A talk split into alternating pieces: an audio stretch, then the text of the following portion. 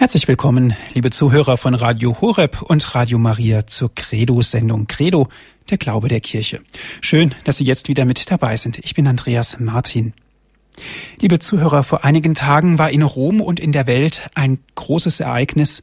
Der frühere Papst Johannes Paul II. wurde selig gesprochen. Eine große Freude war es und viele tausende Menschen waren dabei, konnten an ihren Fernseh- oder Radiogeräten mit teilnehmen. Eine Seligsprechung, die das große Werk des Papstes Johannes Paul II. nicht nur krönt, abrundet und vollendet, nein, sondern die Seligsprechung führt das große Werk, das große Denken und die tiefe Theologie für uns Menschen weiter. So wird Papst Johannes Paul II. lebendig, lebendig in unseren Herzen oder ganz schlicht ausgedrückt, selig. Der selige Papst Johannes Paul II., ein großer Glaubenszeuge in der heutigen Zeit, so haben wir den Titel gewählt für unsere Credo-Sendung. Liebe Zuhörer, wir haben heute Herrn Professor Balkenull als Gast in unserer Sendung. Er ist uns aus Osnabrück zugeschaltet. Guten Abend nach Osnabrück. Schönen guten Abend, Herr Martin. Herr Professor Balkenohl, die Seligsprechung nach einer so kurzen Zeit nach dem Tode von Papst Johannes Paul II. Ist doch ein sehr beeindruckendes und auch ein großes Zeichen für uns Christen. Ach ja, sicher, selbstverständlich. Die Seligsprechung nämlich dieses Papstes von Johannes Paul II. lässt ja den Blick auf wesentliche theologische Geheimnisse fallen welche er aus der Patristik, zum großen Teil aus der Patristik, also, also aus der Väterzeit gehoben hat und der Kirche der Zukunft erneut anvertraut hat. Das will man so sagen können. Unter seinen zahlreichen Enzykliken ist ja wohl Evangelium Vitae der leidenschaftlichste Appell, den der Papst der Kirche auf den Weg gegeben hat. In ihm heißt es einleitend, eben in dieser Enzyklika, am Beginn des Heils steht die Geburt eines Kindes. Ich verkündige euch eine große Freude, die dem ganzen Volk zuteil werden soll. Heute ist euch in der Stadt Davids der Heiland geboren. Er ist der Messias, der Herr. Johannes Paul II. interpretiert diese Lukasstelle wie folgt. Gewiss ist es die Geburt des Erlösers, die diese große Freude aufstrahlt. Aber zu Weihnachten wird auch der volle Sinn jeder menschlichen Geburt offenbar. Und die messianische Freude erscheint so als Fundament und Erfüllung der Freude über jedes Kind, das geboren wird. Evangelium Vitae 1. Also der erste Punkt, den wir hier haben, die Enzyklika Evangelium Vitae. Eine weitere Schrift des Papstes die ich für heute zugrunde lege, ist der Brief des Papstes an die Familien, also Gratissimi am Sande. In ihm heißt es einleitend, unter diesen zahlreichen Wegen ist die Familie der erste und der wichtigste. Davon war der Papst fest überzeugt. Und auch das ist eine Glaubenswahrheit aus der frühen Christenheit, aus der Patristik. Ich werde weiterhin zugrunde legen das apostolische Schreiben Familiaris Consortio, in dem ja die Familie als das Spiegelbild der göttlichen Trinität dargelegt wird. Und schließlich Salvifici Doloris über den christlichen Sinn des menschlichen Leidens. Damit sind wir dann von Weihnachten weggerückt, von wieder bei Ostern, das nämlich das menschliche Leiden, der aus der aus dem Leiden zur Osterfreude verwandelt wird.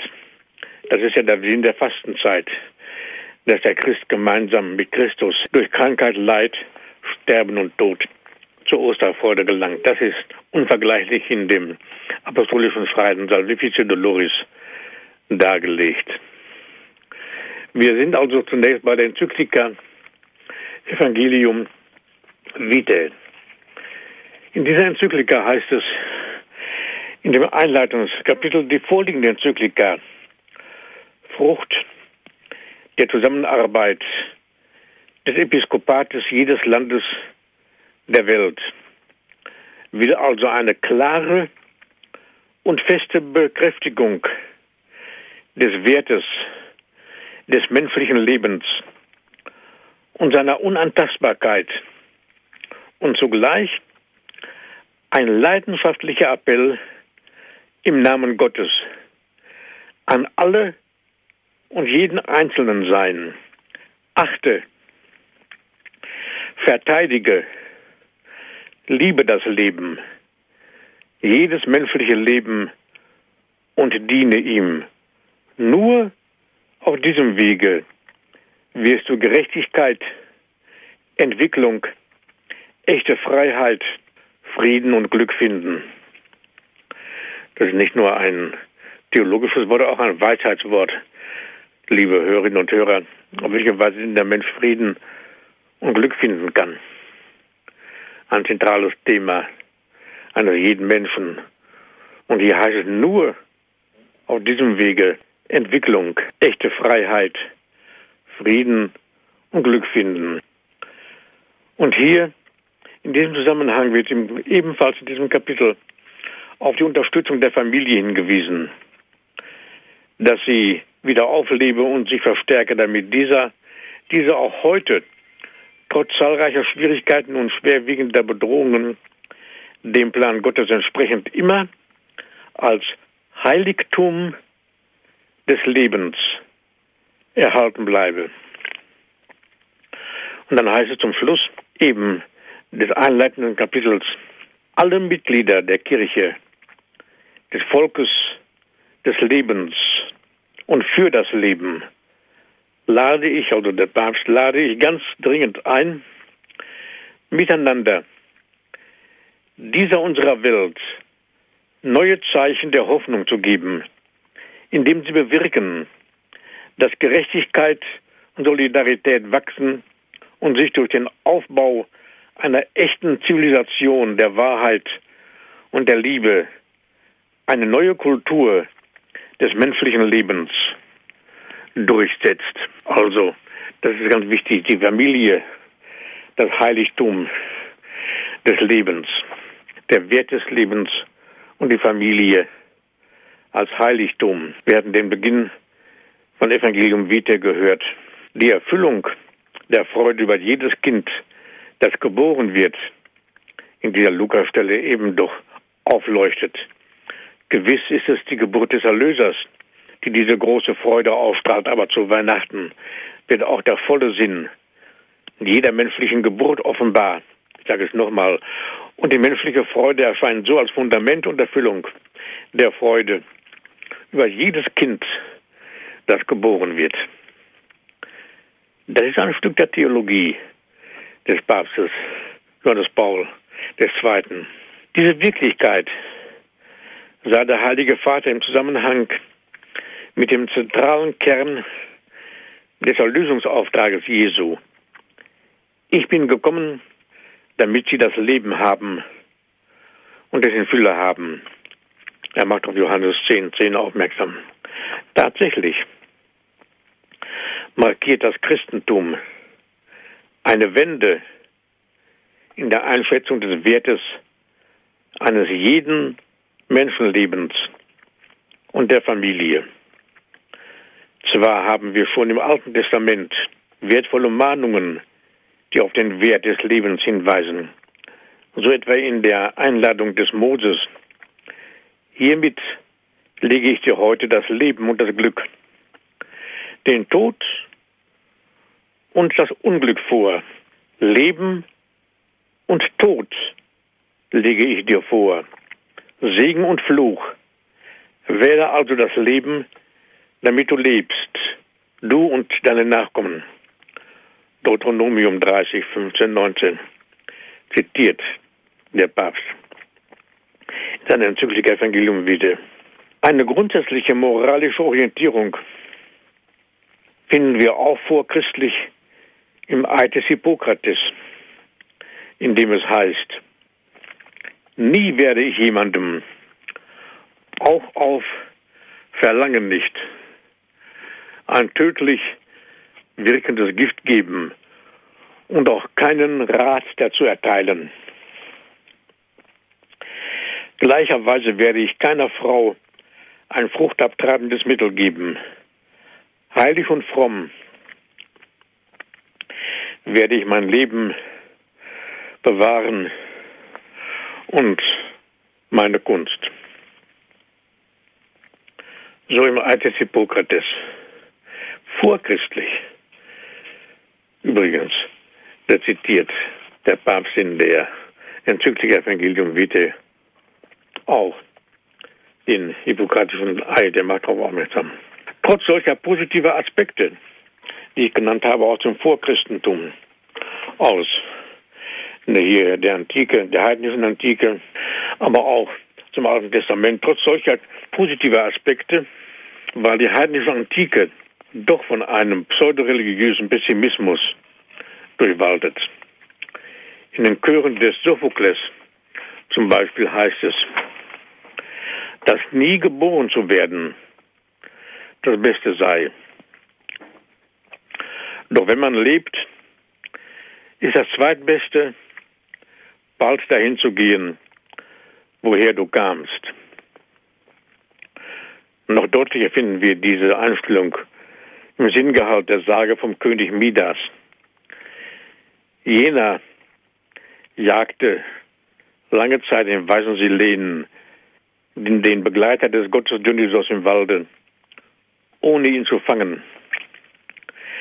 Endlich seiner habhaft geworden, zwingt er ihn, das für den Menschen Allerbeste und Allervorzüglichste zu verraten.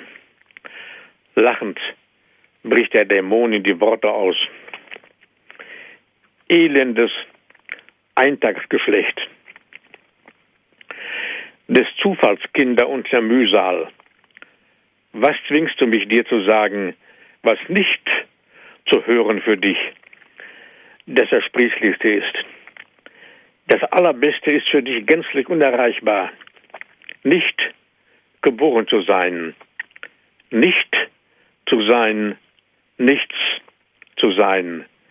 Das Zweitbeste aber ist für dich, bald zu sterben. Denn entwindet sich dieser Dämon und läuft in den Wald.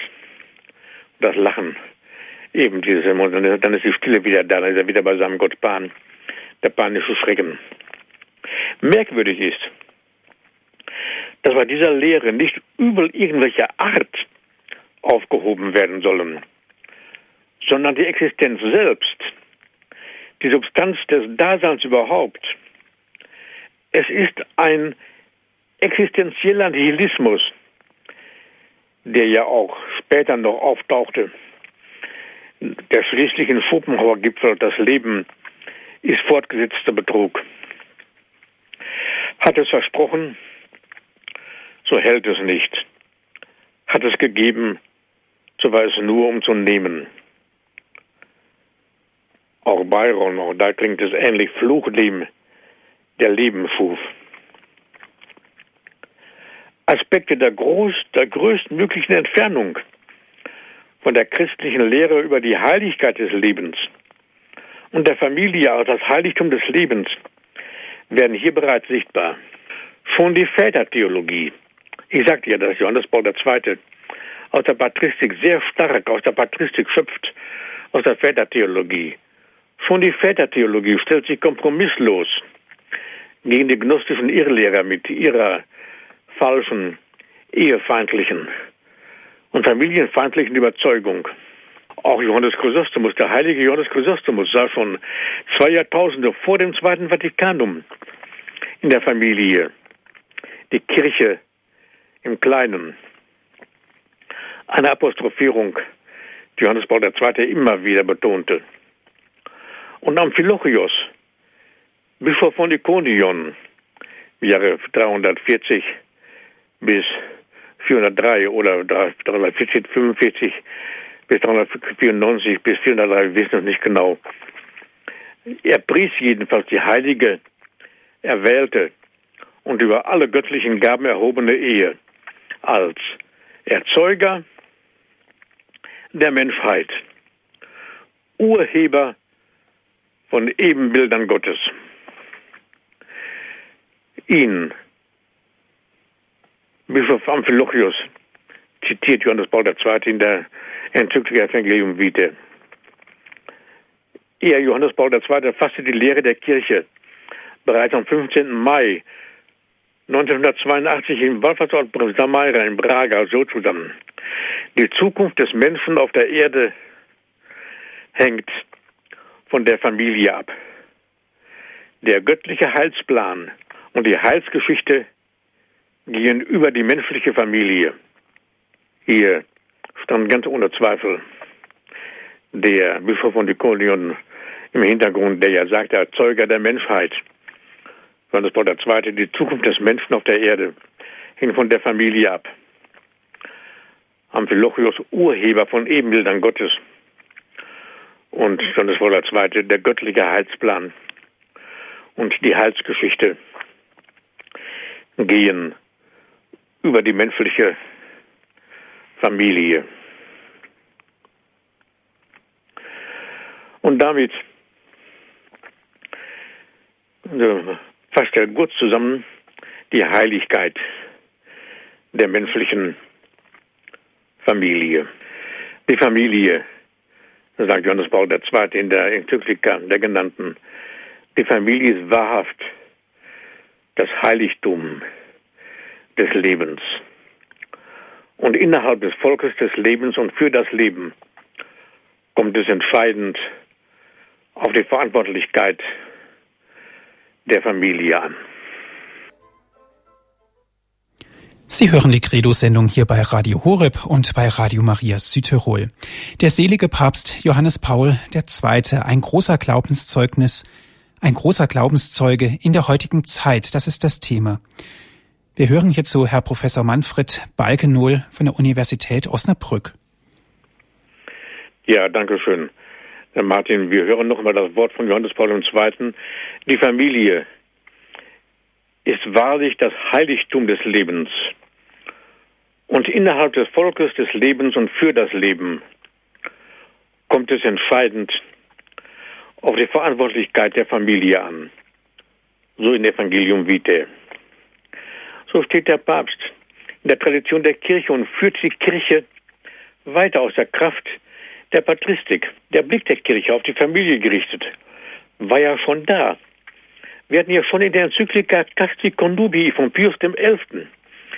vom 30.12.1930 bereits Schwerpunkte.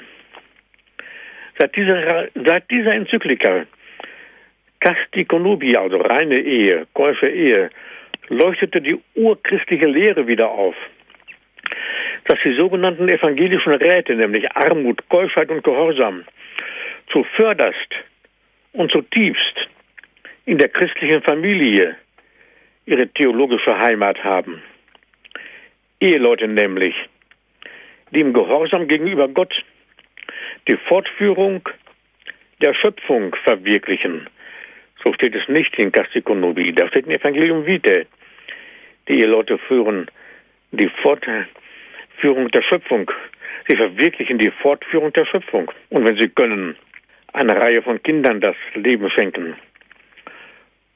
Und wenn sie, sie selbst die damit einhergehende wirtschaftliche Armut als heiliges Geschenk auf sich nehmen.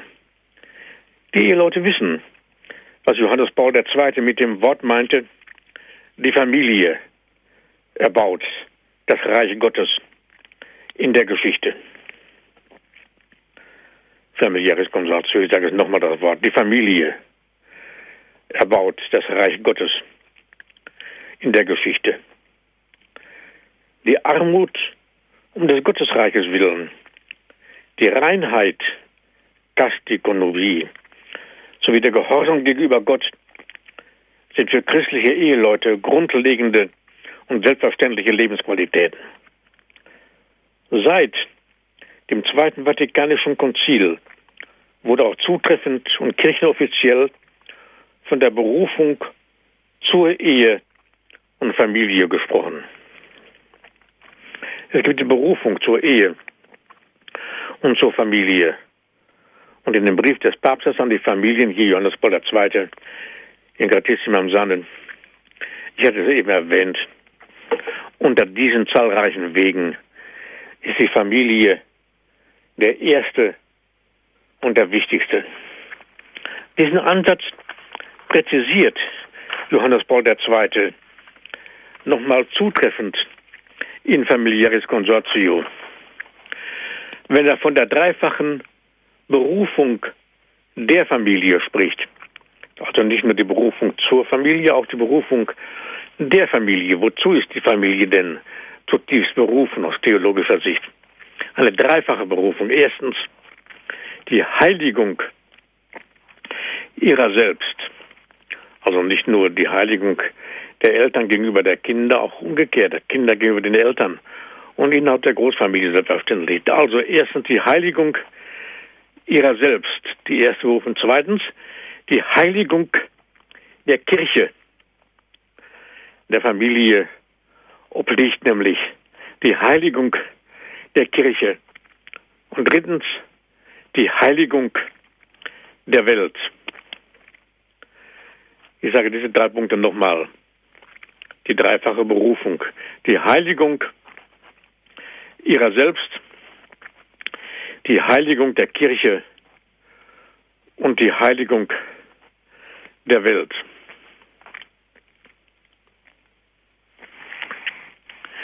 Ehe und Familie sind nämlich Spiegelbild und Nachvollzug des gegenseitigen Verhältnisses von Christus und der Kirche.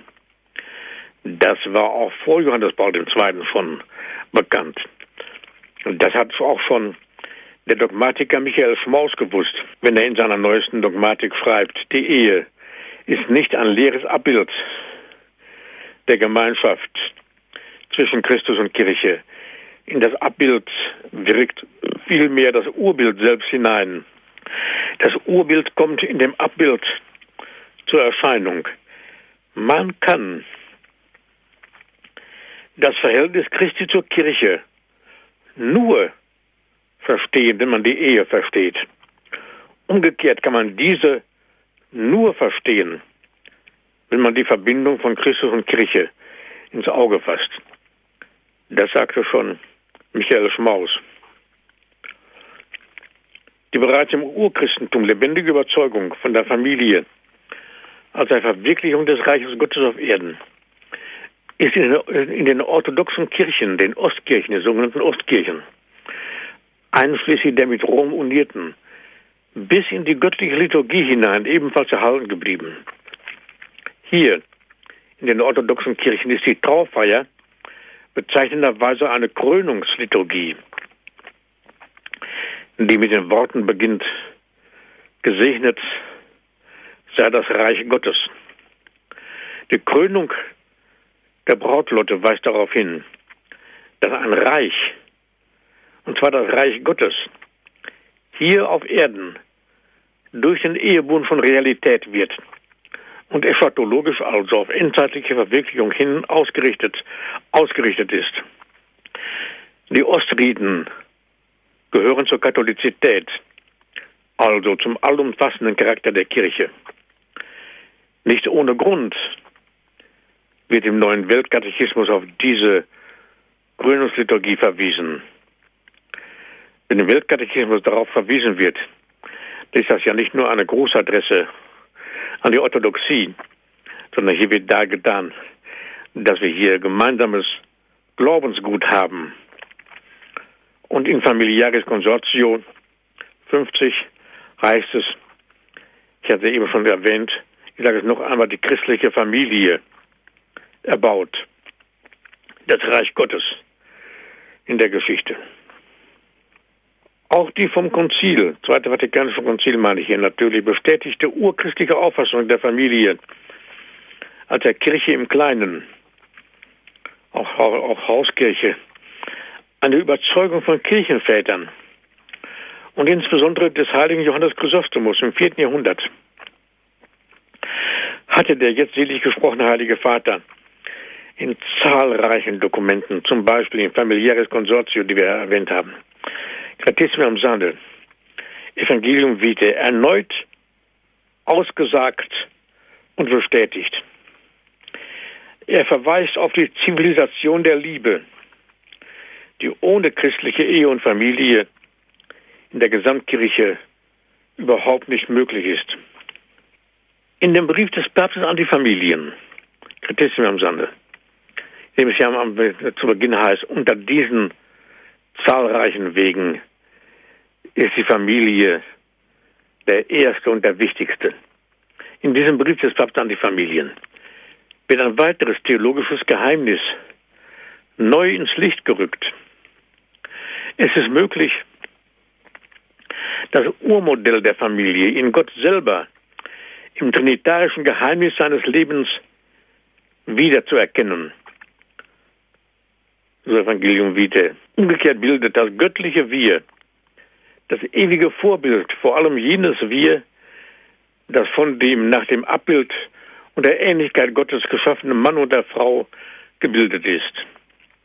Also so, wie der Mensch als Einzelwesen Ebenbild Gottes ist, so ist die menschliche Familie das Ebenbild der göttlichen Trinität. Das ist urchristliches Glaubensgut.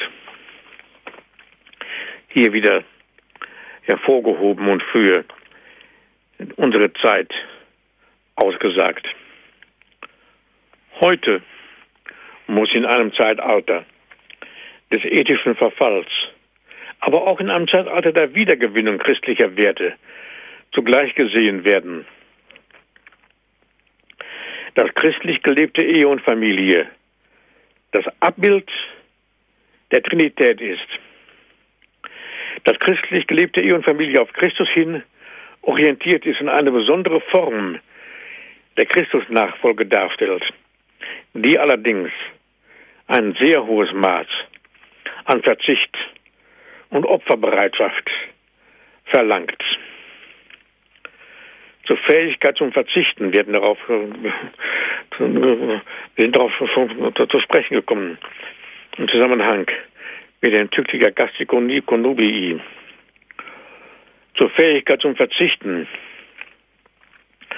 muss noch etwas Wesentliches, ebenfalls Wesentliches hinzukommen, nämlich die Befähigung zum ungeteilten Einsatz für das mitmenschliche Du. Das gilt hinsichtlich der Familienmitglieder untereinander, als auch für den Sendungsauftrag, ja der Berufung der kleinen Kirche nach außen zur großen Kirche und zur Welt hin. Und wir denken ja auch hier an die dreifache Berufung der Familie, nämlich die Heiligung ihrer selbst, die Heiligung der Kirche und die Heiligung der Welt. Und da die christliche Familie, die aus der christlichen Ehe erwächst, die eigentliche Urzelle, die Urform der Kirche ist, so in familiäres Konsortium und anderswo, so begründet die christliche Ehe an Gott, die christliche Ehe und Familie, ein gottgeweihtes Leben der Ehepartner und der Familie insgesamt. So haben sich die Eheleute zusammen mit ihren Kindern in der Liebe Gottes mit ganzem Herzen, ganzer Seele und mit allen Kräften einzusetzen, um in dieser ganz besonderen Form Christ, des christlichen Lebens einander und den größeren Gemeinschaften zu dienen. Es gilt für die christliche Ehe das Herrenwort, was nun Gott verbunden hat, darf der Mensch nicht trennen. Und ebenfalls gilt für Ehe und Familie in ganz besonderer Weise, wo zwei oder drei in meinem Namen versammelt sind, da bin ich mitten unter ihnen. Die Gesamtkirche würde gar nicht existieren können, wenn sie ihre Hoffnungsträger und Hoffnungsspender in den Gestalten christlicher Eltern mehr und mehr verlustig gehen würde. Auch daher ergibt sich die Notwendigkeit eines wachsenden Bemühens um die christliche Ehe und Familie. In der Enzyklika, liebe Hörerinnen und Hörer, heißt es weiter, und zwar zum Schluss so ziemlich, es gehört zum Erziehungsauftrag der Eltern, die Kinder durch Zeugnis den wahren Sinn des Leidens und Sterbens zu lehren. Ein, ein weiter wichtiger Gesichtspunkt, den wir heute wenigstens noch kurz ansprechen wollen. So in dem Schreiben Salvifici Doloris über den christlichen Sinn des menschlichen Leidens auch dargelegt.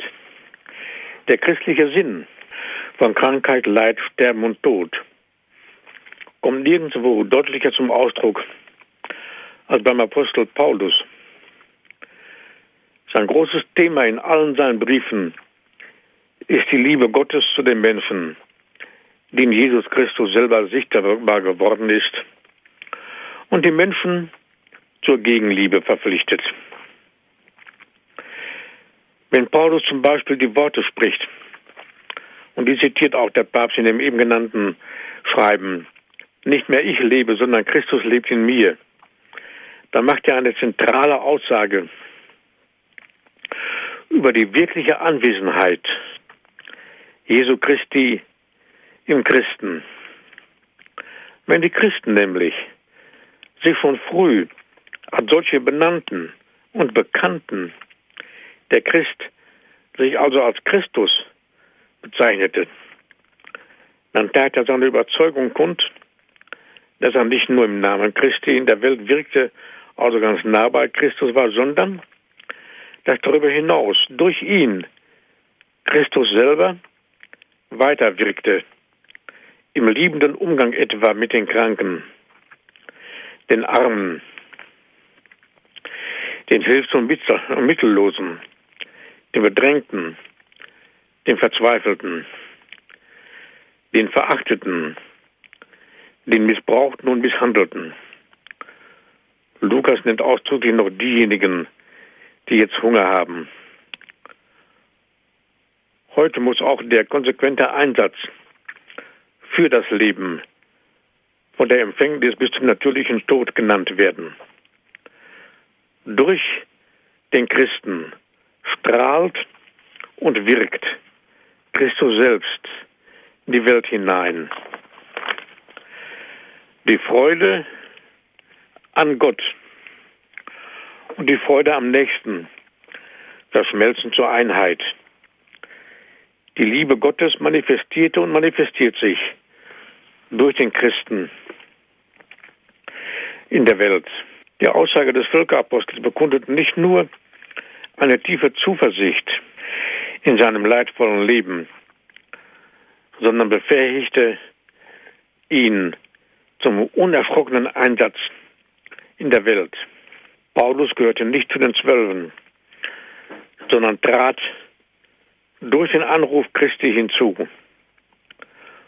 Ohne ihn wäre die junge Christenheit eine jüdische Sekte geblieben. So aber wurde sie zur weltbewegenden geistigen und geistlichen Macht, dass durch den Christen Christus selbst in realer Existenz weiter wirkt, ist unverlierbares paulinisches Erbe und das eigentliche Lebenselixier des Christen und der Christenheit. Konkret denken wir dabei auch an die Lehre vom allgemeinen Priestertum eines jeden Christen. Diese Lehre, die vom Konzil von Trient bestätigt als Aufgabe für Welt und Kirche erneut kundgetan wurde. Konkret denken wir auch an Gestalten wie Mutter Teresa von Kalkutta, die in der festen Überzeugung lebte, dass durch ihre Hilfe und ihr Tun Christus den Elenden gegenwärtig wurde. Wir denken auch an kinderreiche Familien, die es immer noch gibt, die oft in tiefer und tiefster wirtschaftlichen Armut leben. Diese aber, um des Gottesreiches willen, wie Zuversicht tragen, wir sprachen davon, denn die Familie erbaut das Reich Gottes in der Geschichte Johannes Paul II. ein Wort von ihm. Wir denken an Kranke und Sterbende, denen Christus durch den Christen immer wieder in ihrer schweren Not begegnet. So ist das paulinische Erbe nicht nur an die Welt umgestaltendes Element der Liebe, sondern ebenfalls die personale Erhellung christlicher Existenz. Das eben genannte Pauluswort aus dem Galaterbrief lautet ausführlich so. Ich bin mit Christus gekreuzigt worden. Nicht mehr ich lebe, sondern Christus lebt in mir. Soweit ich aber jetzt noch in dieser Welt lebe, lebe ich im Glauben an den Sohn Gottes, der mich geliebt und sich für mich hingegeben hat. Galater 2, 19 bis 20. Im ersten Petrusbrief finden wir eine Parallele. Wenn er also leidet, weil er Christ ist, dann soll er sich nicht schämen, sondern Gott verherrlichen, indem er sich zu diesem Namen bekennt. Im 1. Petrusbrief 4,16. Paulus, aber auch Petrus beantworten die Liebe Christi und wissen sich durch das Kreuz mit dem Leiden Christi verbunden. Was hier beschrieben wird, ist keine leere Fantasie oder lockere Zugehörigkeit, sondern eine Art von Kraft ausstrahlender Identität, die sich sowohl auf die Bewältigung interpersonaler Probleme als auch auf zwischenmenschliche Aufgaben auswirkt. Im genannten Galaterbrief vertieft er diese Verbundenheit. Ich aber will mich allein des Kreuzes Jesu Christi, unseres Herrn, rühmen, durch das wie die Welt gekreuzigt ist und ich der Welt und ich der Welt. Wir sehen, dass hier das Leiden, die Gemeinschaft mit dem Kreuz Christi die besondere Teilhabe ausmacht. Dieser Gedanke taucht im zweiten Brief an die Thessalonicher so auf. Wir können mit Stolz wir können mit Stolz auf euch hinweisen, weil ihr im Glauben standhaft bleibt, bei aller Verfolgung und Bedrängnis, die ihr zu ertragen habt. Dies ist ein Anzeichen des gerechten Gerichtes Gottes. Ihr sollt ja des Reiches Gottes teilhaftig werden, für das ihr leidet. Zwei Gedankenlinien treffen hier zusammen. Zum einen wird deutlich, dass Paulus die besondere Teilhabe, ja, die, die Identität mit Christus nicht für sich allein in Anspruch nimmt, sondern dass er ausdrücklich die Verbundenheit mit Blick auf die Adressaten des Briefes, also auf die christliche Gemeinde hin aussagt. Im Brief an die Korinther sagt er, denn um einen teuren Preis seid ihr erkauft worden. Verherrlicht also Gott in eurem Leib. Und im selben Brief fragt er die Empfänger, wisst ihr nicht, dass eure Leiber Glieder Christi sind? Dieser Gedanke wird im zweiten Korintherbrief noch vertieft. Wohin wir aufkommen, Immer tragen wir das Todesleiden Christi an unserem Leib, damit auch das Leben Jesu an unserem Leib sichtbar wird. Der zweite Gesichtspunkt ist damit schon präzise gekennzeichnet, nämlich die Identität mit Christus durch die Teilhabe an seinem Leiden. Hierfür findet Paulus aus seiner Erfahrung sehr starke Worte. Jetzt freue ich mich in den Leiden, die ich für euch ertrage. für den, Leib Christi, die Kirche, ergänze ich in meinem irdischen Leben das, was am Leiden Christi noch fehlt. Und bevor ich jetzt eine Pause mache, sage ich noch ein Wort des Apostels, welches der Papst auch zitiert. In der Salvifici Doloris. Freut euch, dass ihr Anteil an dem Leiden Christi habt, denn so könnt ihr auch bei der Offenbarung seiner Herrlichkeit voll Freude jubeln. Soweit zunächst meine Ausführungen, liebe Hörerinnen und Hörer. Ich mache hier erstmal eine Pause und wir hören an anderer Stelle ganz sicherlich wieder. Ich bedanke mich für Ihre Aufmerksamkeit und für Ihre Geduld. Dankeschön, Herr Professor Balkenohl. Sie hören die Credo-Sendung hier bei Radio Horeb und bei Radio Maria Südtirol.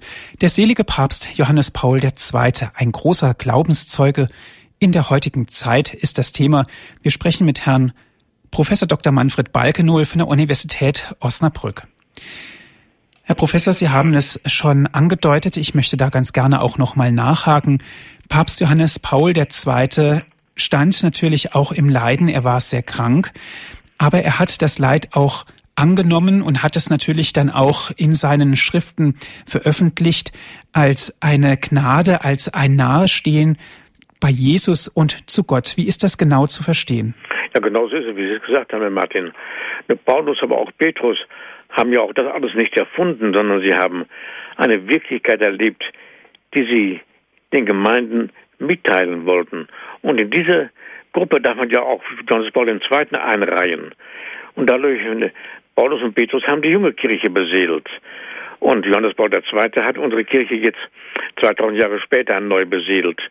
Die war in einer Zeit, die ja nun wirklich keine einfache Zeit ist. Aber es ist eine Zeit, wo wir sagen können, dass die Kirche einen ähnlichen, Auf, einem ähnlichen Aufbruch bevorsteht, wie wir ihn erlebt haben in der Patristik.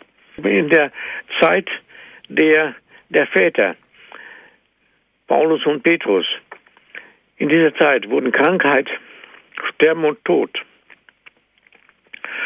und das damit verbundene Leiden auf Christus und seine Erlösungstat gesehen. Gemäß dem Wort, was wir gehört haben, jetzt freue ich mich in dem Leiden, wird die Finalität des Leidens, möchte ich sagen, in christlichem Sinne betont, also worauf hin Leiden hinzielt. Dieser Gesichtspunkt kommt nochmal deutlich zum Ausdruck, wenn es heißt, sind wir aber Kinder, dann noch Erben. Wir sind Erben Gottes und Miterben Christi, wenn wir mit ihm leiden und mit ihm auch verherrlicht zu werden. Und da haben wir ja dann auch hier die Parallele oder den großen Bogen von Weihnachten zu Ostern hin. Papst Johannes Paul II. hat ja sein Leiden überaus deutlich gezeigt. Wir erinnern uns noch alle an die Bilder es bedeutet ja auch für uns Menschen in der heutigen Zeit das Leid annehmen. Nun ist das ja viel einfacher gesagt als getan. Dazu gehört doch ein ganz großes Gottesverständnis und es gehört ein ganz tiefes Vertrauen auch mit sich selber dazu. Ja, selbstverständlich. Ich habe es auch gehört, ich, ich stand ja auf dem Petersplatz, als zum letzten Mal der Johannes Paul II. vom Fenster aus eine Botschaft an die dort versammelten Gläubigen richtete. Da konnte man schon sehen, dass er vom Leid gekennzeichnet war. Und diesen Gesichtspunkt des Leidens habe ich auch in Polen, in Lublin, wo der Papst ja gelehrt hat, an der Universität. Die Universität trägt heute seinen Namen.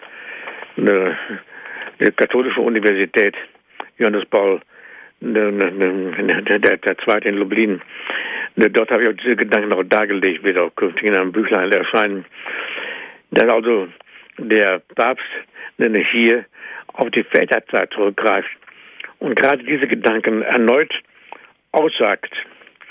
Die Äußerungen, also die wir hier gehört haben, des Apostels stehen nicht im Gegensatz dazu, dass sich im pflegerischem und ärztlichen Tun Gottes Erbarmen bekundet, sondern ganz im Gegenteil. Die Anbahnung der Erlösung in und mit Christus ist eine Wirklichkeit, die nur aus dem Glauben an Christus heraus erfasst werden kann. Und vielleicht ist auch noch Zeit, das gerade noch zu sagen, hier ist die ebenfalls nur im Glauben erfassbare Wahrheit wirksam, dass der Christ gerade in der Krankheit nicht individualistisch auf sich gestellt ist, sondern in der Gemeinschaft der Heiligen mit dem Leib Christi also verbunden ist. Daher ist es auch möglich, in Krankheit, in Krankheit und Leid nicht nur mit, sondern auch für andere mitzuleiden. Mhm. Herr Professor Balkenohl, eine Parallelität ist mir aufgefallen und liegt mir auch sehr nahe. Und zwar Papst Benedikt XVI. hat ja gesagt, Papst Johannes Paul II. hat die Gesellschaft, die Kultur, die Bereiche der Politik und der Wirtschaft zu, für Christus geöffnet. So ist es. Und nichts anderes haben ja eigentlich auch die Apostel getan. Genau so ist es. Und genau in dem Sinne reihe ich Johannes Paul II. in die Apostel, in die Schar der Apostel ein. Ganz ja, ohne Zweifel.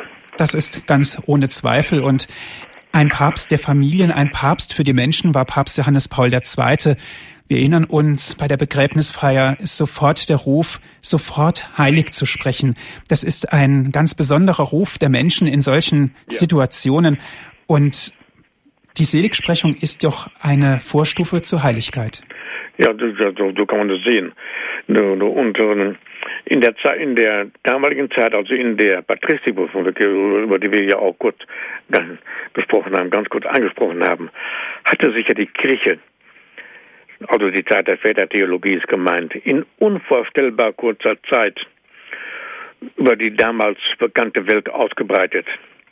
Ein solcher Elan steht der Kirche auch heute wieder bevor. Bei allem Umbruch und bei aller oft beklagten Unruhe. Ja. Papst Benedikt XVI. hatte jetzt bei der Seligsprechung gesagt, bei der Begräbnisfeier sei bereits der Duft seiner Heiligkeit zu spüren gewesen. Das ist natürlich ein ganz großes Wort von einem Papst in der heutigen Zeit. Ja, das kann man ganz sicherlich sagen. Herr Professor Balkenohl, vielen Dank für Ihre Auslegung. Danke, dass Sie sich die Zeit für heute Abend genommen haben. Alles Gute nach Osnabrück. Ja, danke schön. Ich bedanke mich meinerseits. Liebe Zuhörer, wenn Sie gerne diese Sendung noch einmal hören möchten, bestellen Sie sich einen CD-Mitschnitt, rufen Sie an unseren CD-Dienst unter folgender Telefonnummer 08323 9675120 08323 9675120. Wenn Sie von außerhalb Deutschlands anrufen, wählen Sie bitte 0049 vor, dann geht es weiter mit der 8323 9675120. Im Internet gibt es auch viele Informationen zur Sendung und auch über die Veröffentlichungen von Herrn Professor Balkenohl. Schauen Sie vorbei auf unserer Internetadresse www.hore.org. Das ist unsere Internetadresse www.hore.org. Alles Gute und auf Wiederhören, sagt Andreas Martin.